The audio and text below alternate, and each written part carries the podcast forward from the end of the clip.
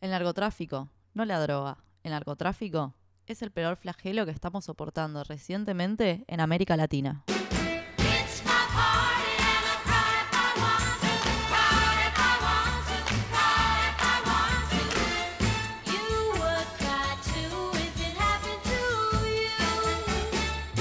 Buenos días, buenas tardes, buenas noches. Nueva entrega de Lloro si quiero, tarde pero seguro. ¿Cómo andan, chickens? ¿Todo bien? Bien, acá, re bien. Siempre empiezo igual, bien, ¿viste? La típica respuesta.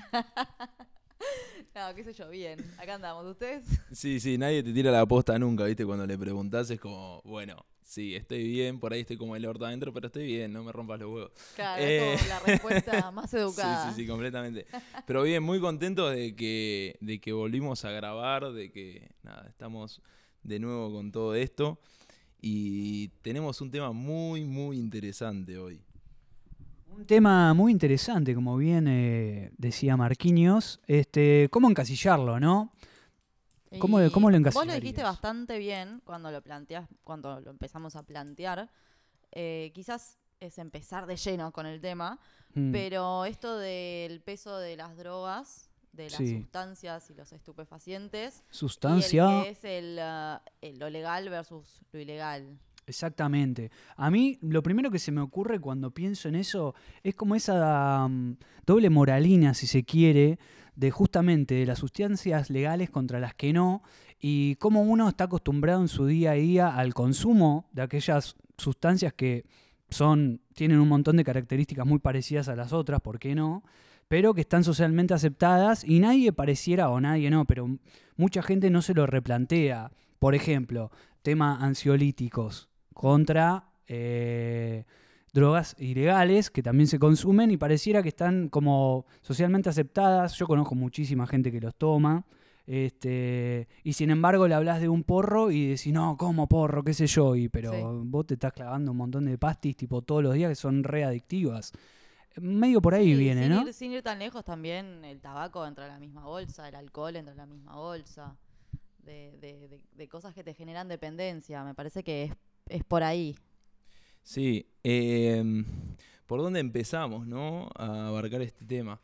Eh, yo creo que, bueno, un poco de todo el rechazo hacia las drogas ilegales eh, arranca con Nixon y, bueno, en el 71 creo que fue cuando arrancó con todo el tema de, la guerra contra las drogas en Estados Unidos, que decían que el mayor problema que tenían eran los adictos y empezaron a perseguir un montón de gente y eso se fue replicando en un montón de países. Em, pero bueno, también estamos llegando a un punto eh, en que, por ejemplo, Estados Unidos, que es el país que le nombraba recién, que arrancó con todo este tema, eh, es el mismo que ahora está poniendo, por ejemplo, la marihuana eh, en un montón de sus estados legal para uso no solamente medicinal, sino que también recreativo. Em, y bueno, en este último tiempo se estuvieron viendo debates sobre el tema de drogas y el tema de la despenalización y la regulación en un montón de lugares. Eh, me parece que, empezar hablando por ahí estaría bueno. Sí, aparte tampoco, no, no sé por qué tampoco, ¿no? Pero aparte también esto que vos decís, que mencionaste vos, Bru, ponele del cannabis, y va más allá del cannabis. Hay un montón de drogas en, en Bolivia, por ejemplo, que tienen los cultivos eh, de, federina, cocaína. ¿Cómo se llama? De coca. Claro. Sí, está bien. Eh, y eso poner es, un, es una fuente económica muy grande para el país. Eh, y lo usan obviamente con fines medicinales. son cosas que están en estos ansiolíticos. En, bueno, no sé si particularmente en eso. ¿no? Un biólogo capaz me putea por estar diciendo estas barbaridades. Pero no quedarnos en lo que es solamente el cannabis, sino el uso de un montón de drogas que por qué en particular estas están, tienen este peso tan fuerte si cuando en realidad las farmacéuticas las usan eh, con otros fines. Yo quería hacer una aclaración ahí porque en realidad eh, vos preguntaste, te estabas en la duda de, cuando dijiste eh, que plantan y yo te dije coca, pero no, bueno, obviamente eso es para producir cocaína, que es un tema ilegal. Vos creo que estabas hablando del tema de la efedrina, que también se usa para la cocaína, pero, pero se usa para también todo el tema de, de un montón de medicamentos que son legales, ¿no? Claro, sí, sí, sí, era más por ese lado. Perfecto. Hablaste de Estados Unidos y también en esto que estamos diciendo de drogas legales no legales, el alcohol, por ejemplo, qué pasaba en los años 20 con la ley seca y todo lo que vino con eso, eh, que fue en gran parte como darle piedra libre a todo, a todo el mercado negro y al contrabando y al Capone y demás, y Sarasa Sarasa. Son cosas que hoy en día también se tienen en cuenta en el debate de legalización no legalización, cuando hablamos, por ejemplo, de la marihuana, por ejemplo, ¿no? Totalmente. Me parece que va por el lado de lo que es eh, estar en un momento de prohibicionismo y buscar pasar a uno de reducción de daños. Sí, eh, el tema de la ilegalidad, eh, como siempre digo, trae clandestinidad y, y me parece que el tema de la regulación, eh, o por lo menos la despenalización de las drogas, es algo muy importante. Em, primero que el consumidor no es alguien que le está haciendo mal a nadie. Eh, el narcotráfico que está atrás de- del consumidor que puede llegar a ir a comprar las drogas ahí eh, es el problema mayor. Em, y a esta gente me parece que hay que ayudarla si tiene algún problema, hay que, o sea, tiene que haber un Estado presente y por eso la única manera de, llegar es, es por el lado de la regulación y la despenalización y dejar de perseguir a los, a los consumidores eh, y ponerse, nada, los pantalones en el asunto y dejar de hablar de estas falsas guerras contra el narcotráfico. Eh, y bueno, no sé, o sea, yo, por ejemplo, en cuanto a lo que es la, la legalización y la despenalización como ayuda contra el narcotráfico, me parece que es fundamental. Es más, creo que es la única solución eh, para combatirlo. Sí, Eh, seguramente comparto esta idea de que vos decís de que la regularización eh, de alguna forma es luchar contra el crimen organizado y contra las mafias y contra el narcotráfico. Pero creo que no es el único beneficio. Eh, se puede pensar también desde la parte económica de un país y también desde la salud pública, porque cuando vos de alguna forma lo tenés regulado en tu, en tu estado, podés conocer quiénes son esos consumidores y quién necesita ayuda también. Porque capaz vos, bueno, no, no- para no profundizar, ¿no? Pero, pero es eso, es un, es un dato súper importante que va a ser un beneficio para la salud pública de, de- tu estado. Sí, completamente. Bueno, hay, hay distintos tipos de, de regulación o, despenalización en el mundo que ya estamos pudiendo ver. Eh, uno es que tenemos acá nomás, el de Uruguay, eh, que bueno, e- es, es un, un proyecto y, y- y es una ley que va apuntada a justamente la guerra contra el narcotráfico y también con el, el- hecho de cuidar al, consumidor, como decía antes. Eh, y, va con el tema de la salud pública también, porque en, en Uruguay tienen un registro de toda la gente que consume, la gente que compra. eh, y entonces de esa manera vos podés tener las herramientas para decir, esta persona tiene un problema, vamos a ayudarlo. eh, vos podés consumir tanto, hasta ahí. eh, nada, me parece que, como decía antes, la ilegalidad lo único que hace es generar clandestinidad y no ayuda de ninguna manera. Sí, creo que es importante eh, visibilizarlo, porque lo que no se visibiliza no se puede ver y, y tratar también, y poder eh, hacer un, dar, dar un acercamiento al tema mucho más profundo de lo que se puede hacer ocultándolo como si no existiera. Exactamente. Básicamente estamos hablando de un contexto de un estado presente, ¿no? Cuando hablamos de todo esto, para que se pueda dar una cosa así. Y por otro lado, me sale decir, como pienso, la prohibición no hace que el consumo desaparezca y la legalización no va a traer más consumo o adictos en sí mismo. De hecho, ha pasado en lugares donde está despenalizado o, o legalizado el consumo de marihuana en este caso, eh, o como hablamos recién de la ley seca en su momento, las cifras no era que, ah, ahora que se puede, que, es legal de vuelta, tipo, explotaron la, la cifra de- del consumismo de alcohol. No. Y en Ámsterdam tenía un recorte por ahí que ahora lo voy a buscar, decía algo parecido, como que al estar despenalizado no es que, ah, bueno, entonces creció el número de adictos de sobremanera. No, no va por ahí, digamos, es un argumento que ya quedó medio viejo, me parece. Sí, eso de la- dejarlo en la clandestinidad eh, fomenta eh, todo, que se pierdan muchas oportunidades, tanto de poder ayudar en salud pública a las personas, conocer cuál es la perspectiva, la situación, eh, y, claramente si lo, regula, lo regulás, lo regularizás de alguna forma, eso no va a hacer que la gente consuma más, sino justamente todo lo contrario. Vas a- el Estado va a poder de alguna forma educar mucho mejor y, e informar a las personas sobre los efectos, el impacto, tener información completa y perfecta sobre lo que está pasando y no eh, estando en la clandestinidad que se pierde todo, que queda todo en, en el narcotráfico. eh, bueno, es como un círculo medio no vicioso, pero es Sí, sí, es sí, eso. completamente. Yo sí tengo un par de cosas para decir sobre lo que venían hablando recién.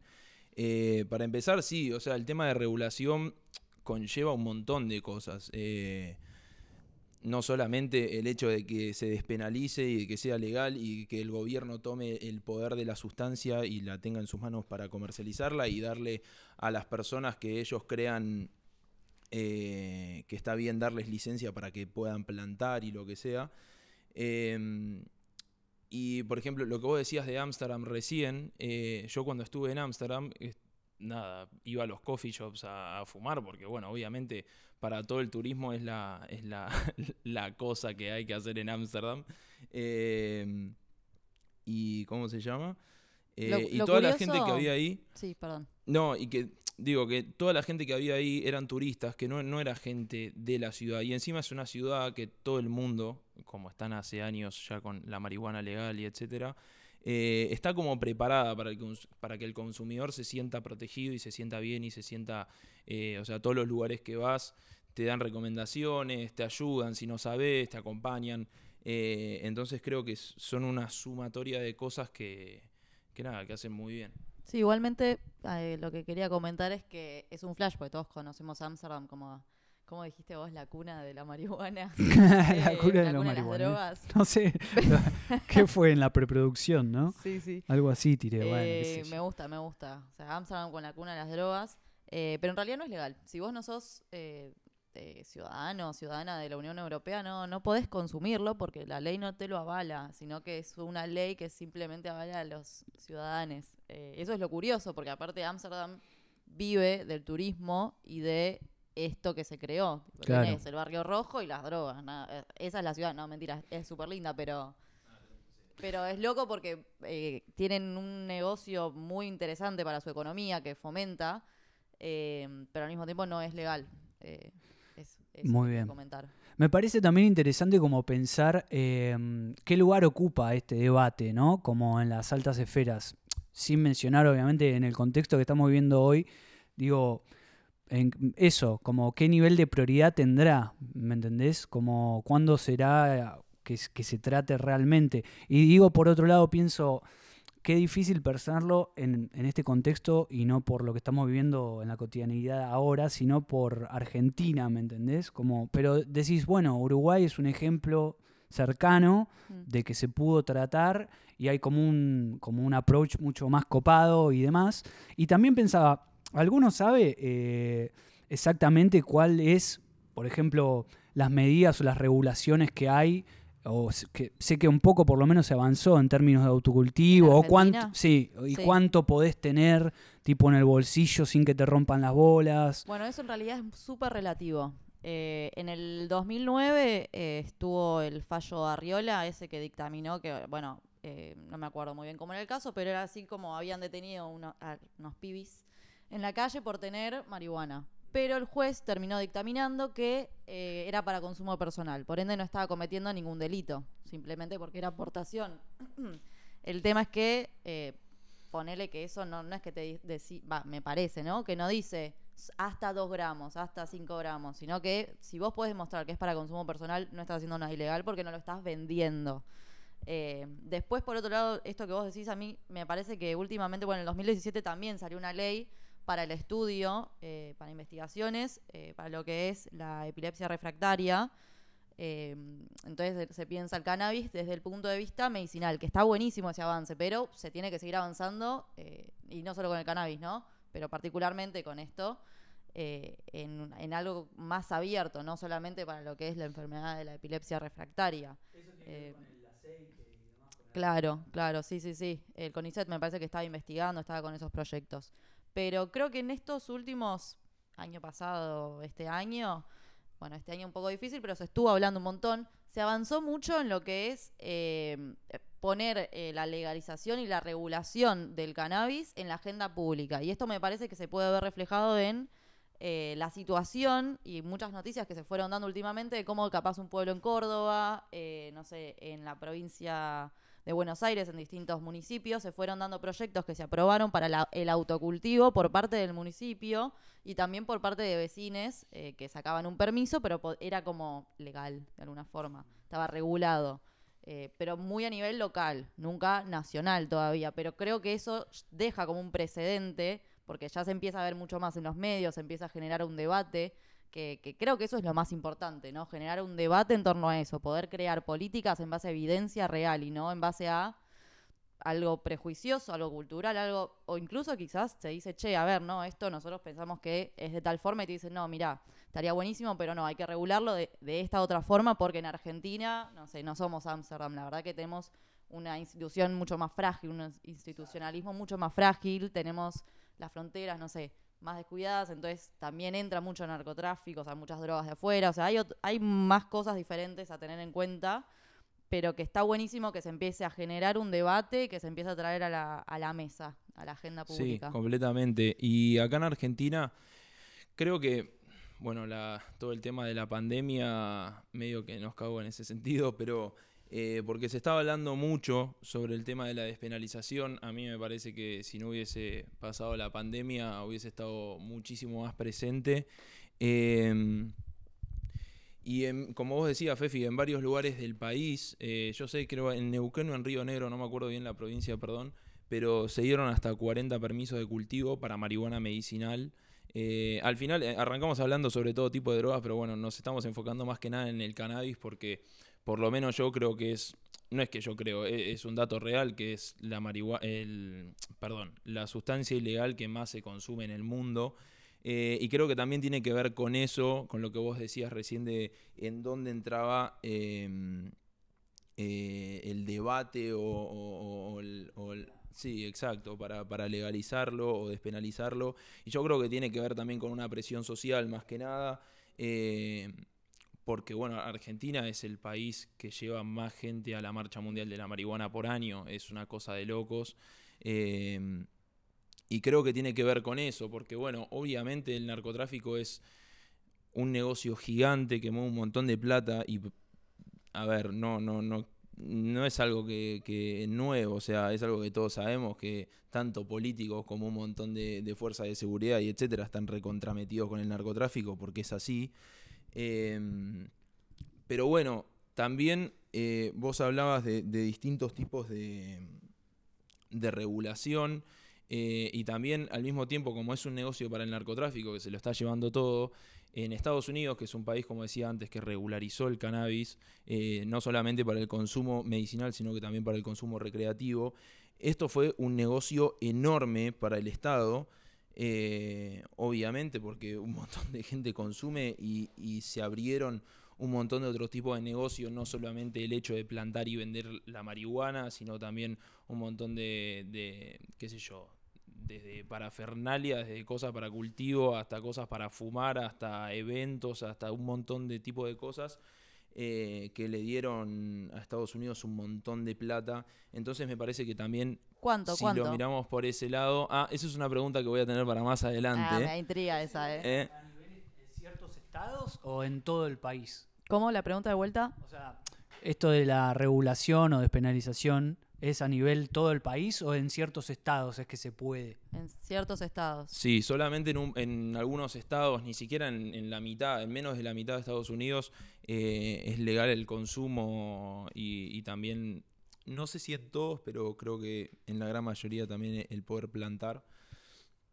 Eh, y cuando después, más adelante, les diga el número, y espero que les deje la intriga también a los que nos están escuchando, porque es una locura. O sea, me imagino que si en todo el país es legal, va a ser una cosa mucho más grande y, y nada, puede favorecer económicamente mucho a un país.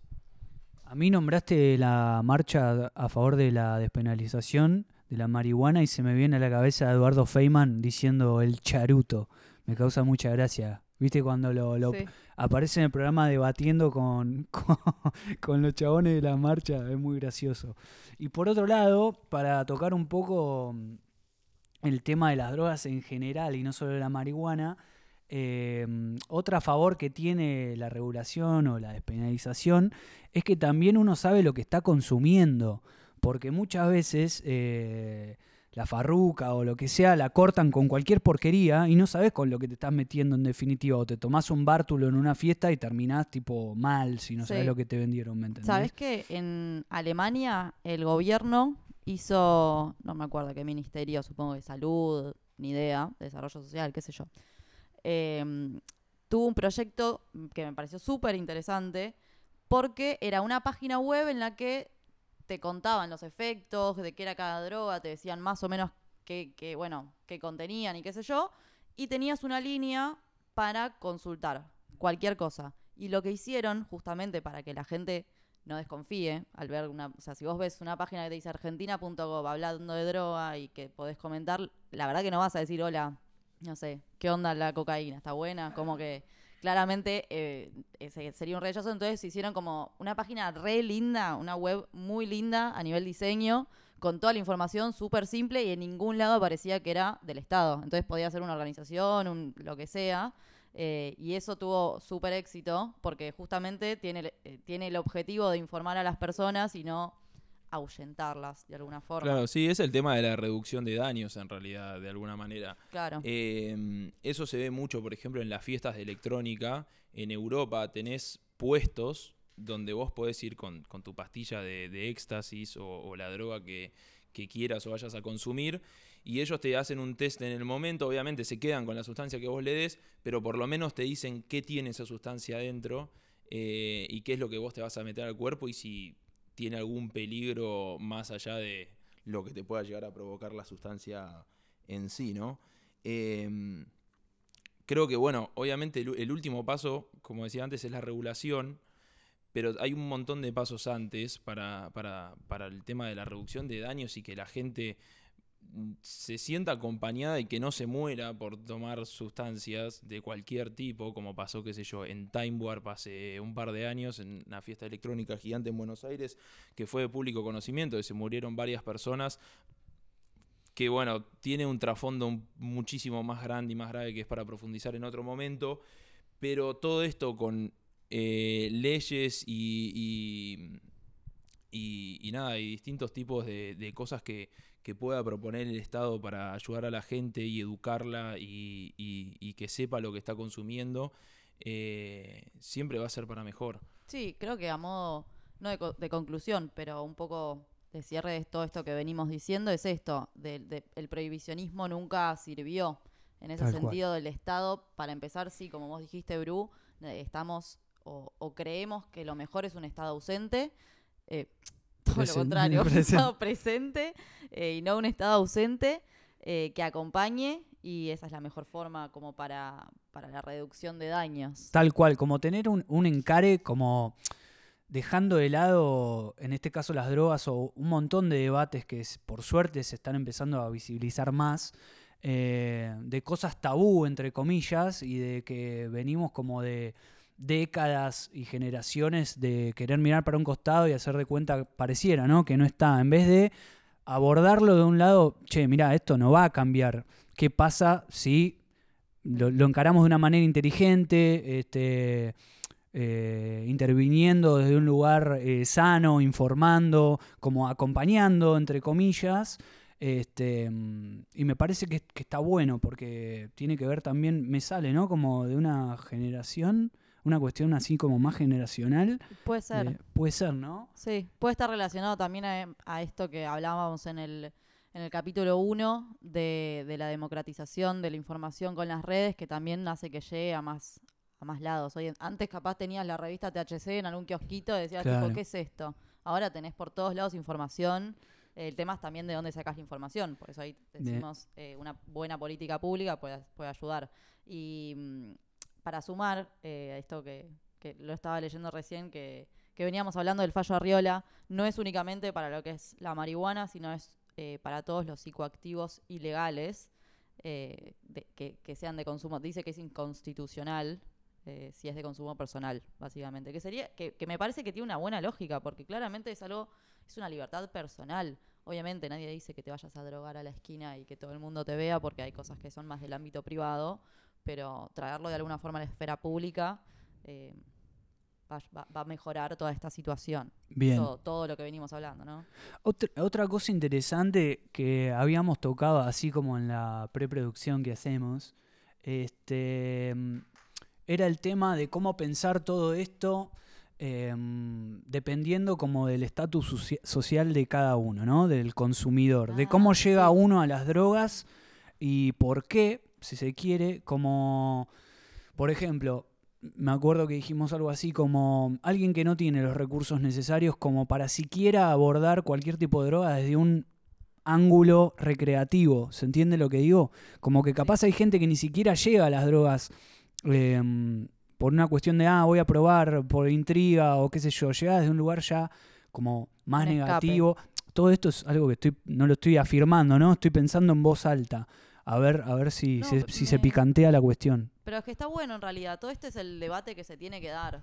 Eh, esto de que quizás un- nosotros pensamos desde una perspectiva más cómoda, también más informada de, de la- estas sustancias y tenemos que saber que no para no todo el mundo es igual y que mucha gente eh, tiende a caer en las drogas como un escape y eso es lo que no tiene que pasar. Eh, esa no es la idea. Eh, en ese sentido creo que está buenísimo el debate y está buenísimo por eso visibilizarlo, eh, para que se genere ese debate. Sí, sí, completamente. Bueno, esto que vos nombrabas, Bruno, es un debate que se da todo el tiempo. eh, ha salido en programas de televisión, en debates en, diputados, en todos lados. Eh, yo tengo una postura, o sea, a mí me parece que el contexto social de una persona no debería ser el- el porqué de la decisión en cuanto a la, regular, la regularización. Eh, me parece que, o sea, la llegada a, a las drogas de una persona es el tranza, para empezar, es el narcotráfico, entonces tenemos que buscar la manera de poder combatir con eso y justamente lo que para mí hace la regulación es eso, es combatir con el narcotráfico, es hacerse cargo del problema, es eh, ayudar a la gente y darle eh, un apoyo. Entonces, si una persona que tiene, además de las necesidades básicas por ahí, eh, no, no, ¿cómo se dice? No cubiertas, digamos, porque, porque vive en una villa o vive en un lugar de recursos muy bajos. Nada, me parece que si encima la dejamos en la clandestinidad cuando se droga, porque puede ser una, una salida de escape, o una salida así, eh, un escape o lo que sea, eh, me parece que si la dejamos en la clandestinidad y no la ayudamos desde un punto de estado presente o, o lo que sea, o por lo menos desde la educación, porque aclaremos algo, eh, y mucha gente por ahí me sale a matar, aunque no nos escuchen muchos, pero Eh, la droga, Ojo. no, es que a ver, la, la droga está buenísima, o sea, vamos a decirlo ¿qué así. dice? No, no, desde un lugar. Fuera de desde- a contexto. ver, no, pero entiéndame, no lo, no lo quiero decir, esto no, no es apología ni mucho menos. Es, yo lo, bueno, pero que tu vieja entienda lo que yo quiero decir. Eh, está buenísima y me parece que no, no es el enemigo. O sea, muchas veces, como decía al principio, cuando arrancó en Estados Unidos Nixon con la guerra contra las drogas, hablaba de que el problema de Estados Unidos eran los adictos y no hablaba de la gente que estaba atrás haciendo un negocio y destruyendo el país con las muertes, con, con la guerra, eh, con las peleas entre bandas, etcétera, etcétera. Eh, entonces me parece que en vez de criminalizar al consumidor hay que tratar de ayudarlo e ir por ese lado, eh, sin importar la clase social o lo que sea. Hay gente de clase social económica muy alta que tiene problemas enormes con la droga, como también conozco gente de barrios muy humildes que no ha probado la droga en su vida por temas de convicción o de moral propia.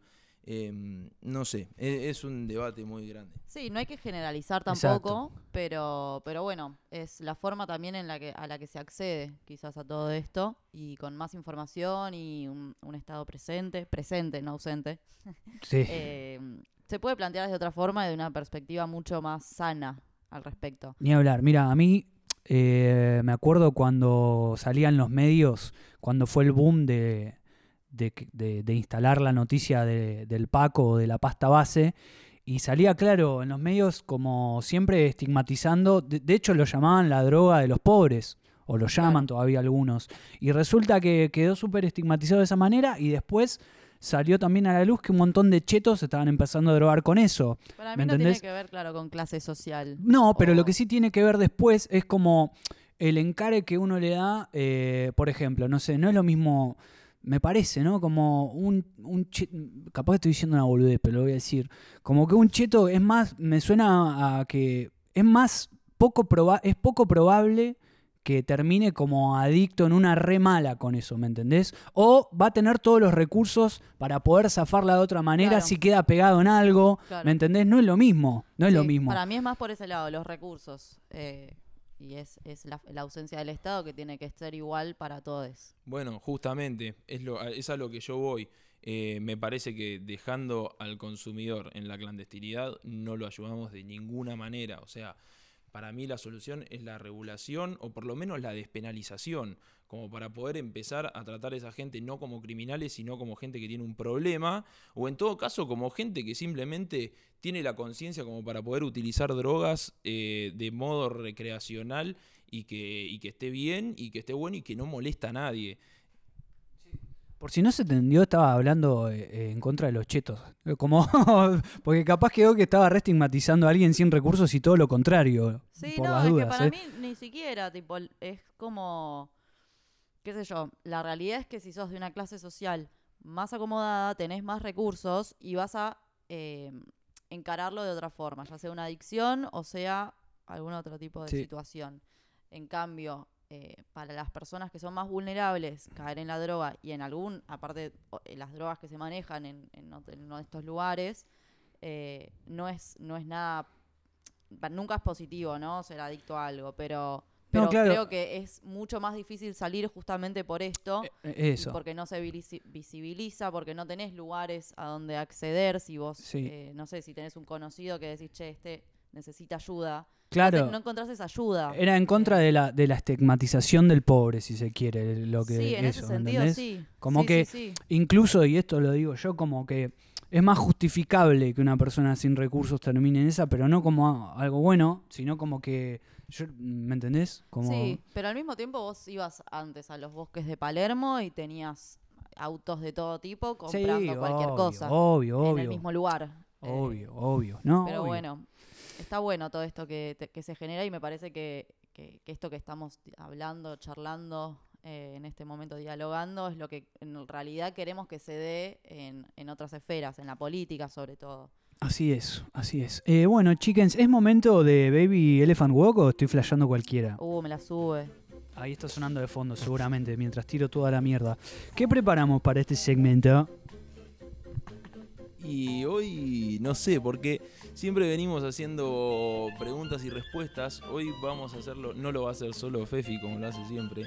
Vamos a hacer creo que una pregunta a cada uno, ¿les parece bien? Y que los otros traten de adivinar. Sí, me gusta como datos curiosos Sí. para la Eh, people. Bueno, yo ya lo adelanté eh, hace un par de minutos en el capítulo. Pero mi pregunta tiene que ver con. Chan Chan. No, mentira. ¿Cuánta, ¿Cuánta plata ganó Estados Unidos en el 2020 por el consumo de marihuana legal? Eh, por la venta, ¿no? Sería. Mm. ¿Qué hacemos? ¿Tiramos números aproximados? Yo voy a decir Decía alguna pista.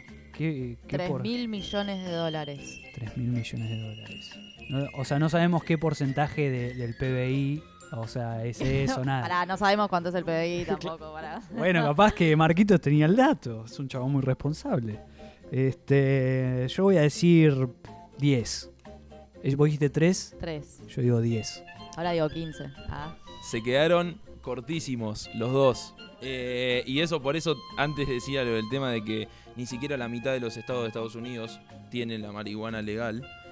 Y recaudaron eh, en 2020, o por lo menos hasta ahora, Ah. 22 mil millones de dólares. Ah, ni siquiera en un año. Igual este puede ser un año diferente. Este, No y sé. yo, yo vi cuando arrancó, cuando arrancó la cuarentena en Estados Unidos, había récord de venta de cannabis en los, en los dispensarios y todo. La gente salió como loca a comprar su cannabis para pa- pasar la cuarentena Claro, un poco divertido. me copa. Pará, entonces eran 22 hasta ahora. 22 mil millones hasta ahora. Uh, me interesa ver el dato de cómo desde que se legalizó y, y se reguló.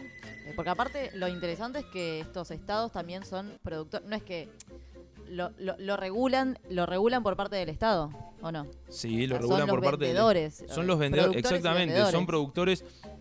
Es lo que decía antes, o sea, el Estado se, se hace. En realidad, en Estados Unidos, como están acostumbrados a hacer, es un modelo súper capitalista, en donde el Estado vende permisos o autorizaciones para poder plantar cannabis y cobrar un montón de impuestos y nada, no sé si. no sé cómo llamarlo.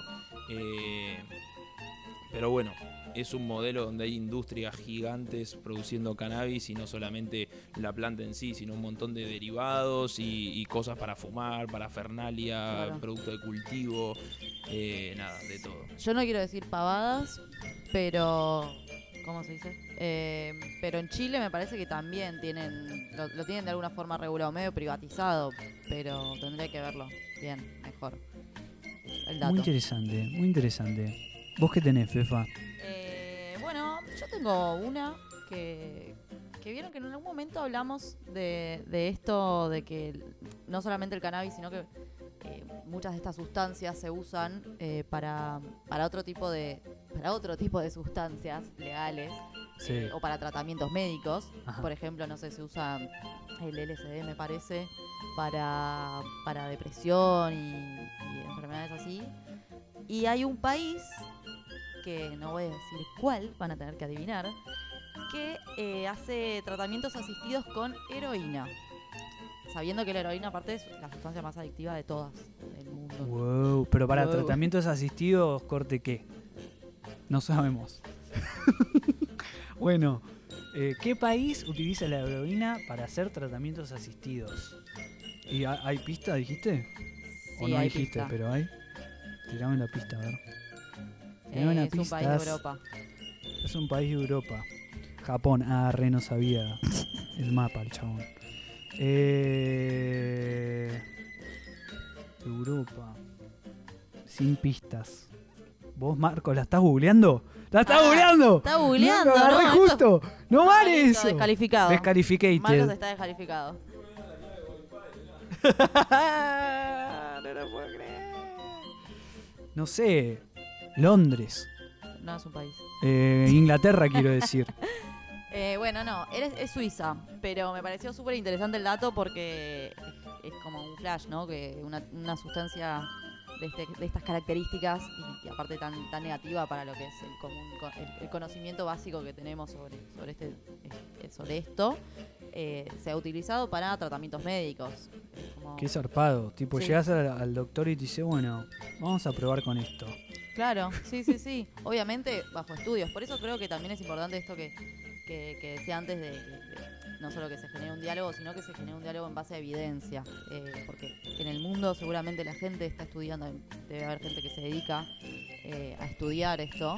eh, y cómo, cómo ayuda también los hongos, ponele, los, hongos son... también se usan para un montón de- de cuestiones de, de tratar, de, no sé, ¿cómo se dice? No enfermedades, pero sí, enfermedades, digamos. Sí, el tema, bueno, también el tema de la regulación y la despenalización también ayuda a eso, a, a poder investigar y poder saber más sobre las, las sustancias de todo tipo eh, y que los profesionales no vayan en cana por estudiar la coca. Eh, yo tengo que responder a lo que dijiste recién. No, estás No. Y yo ya dije el país, ¿no? Era Suiza. Sí, sí. Mirá todos esos que dicen, "Mm, nos tenemos que parecer a Suiza. ¿Eh? ¿Eh? Mira, Mirá. después va y termina ahí. ¿Eh? Bueno, voy con mi pregunta. Escúchame, eh, mi pregunta la saqué directamente de un cuestionario que me enviaron de la Universidad de Massachusetts, que Tenés dice lo muchas siguiente. ahí, porque siempre te mandan cuestionarios. Yo soy un chabón con mucho contacto. Escuchame, dice así. Desde hace varios años ha habido más muertes por sobredosis de analgésicos de prescripción que por la heroína y la cocaína juntas. ¿En serio? Las muertes suelen deberse a, y te doy opciones, daño al cerebro que resulta en un ataque cardiovascular, B, colapso de una válvula del corazón, C, insuficiencia respiratoria, entre paréntesis te aclara cuando se deja de respirar, y D, asfixia.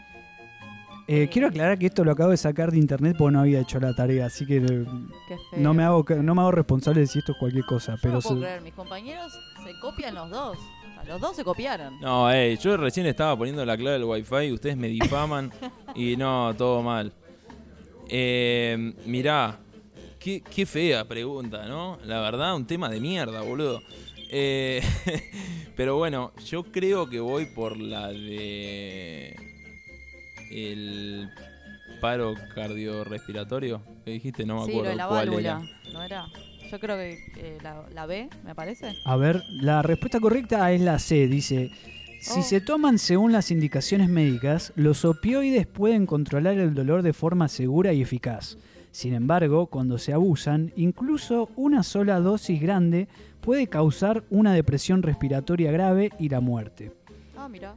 O sea que, este, según esto que tengo aquí, era la respuesta C, insuficiencia respiratoria, que es cua- cuando se deja de respirar. Vos sí. Ella dijo la B, La válvula. ¿Cuál era? colapso de una válvula del corazón, vos dijiste la B. O sea, Ah. ganó Marcos. Está bien. Pero- Igual para mí. Igual si él había quedado descalificado.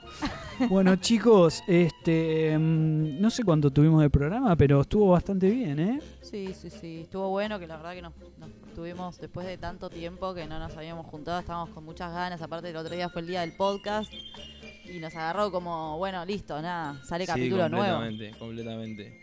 Eh, espero que se hayan entendido las ideas. Estuvimos un poco mezclados como siempre, porque bueno, así somos, pero eh, esperemos haber dejado por lo menos ideas y, cosas para que piensen. Yo quería recomendar antes de cerrar un canal de YouTube hablando justamente de todo el tema de, de nada, la reducción de daños y, la educación en cuanto a el uso de sustancias, etcétera. Y en Holanda, justamente, que ya lo nombramos varias veces, eh, el gobierno patrocina a, a un grupo de youtubers que se llaman Drugs Lab, Drugs Lab, con B, eh, B larga al final, para si alguien no habla inglés. Eh, que nada, lo- lo- los chabones se dedican a probar sustancias en cámara y contarte los efectos y cómo son y qué tienen, etcétera. Y me parece que está buenísimo, o sea, es, es una manera de, educarse y saber eh, si, si alguno quiere probar algo, de, de saber a lo que se va a enfrentar. Em, así que bueno, creo que eso es todo por ahora y nos vemos en el próximo capítulo.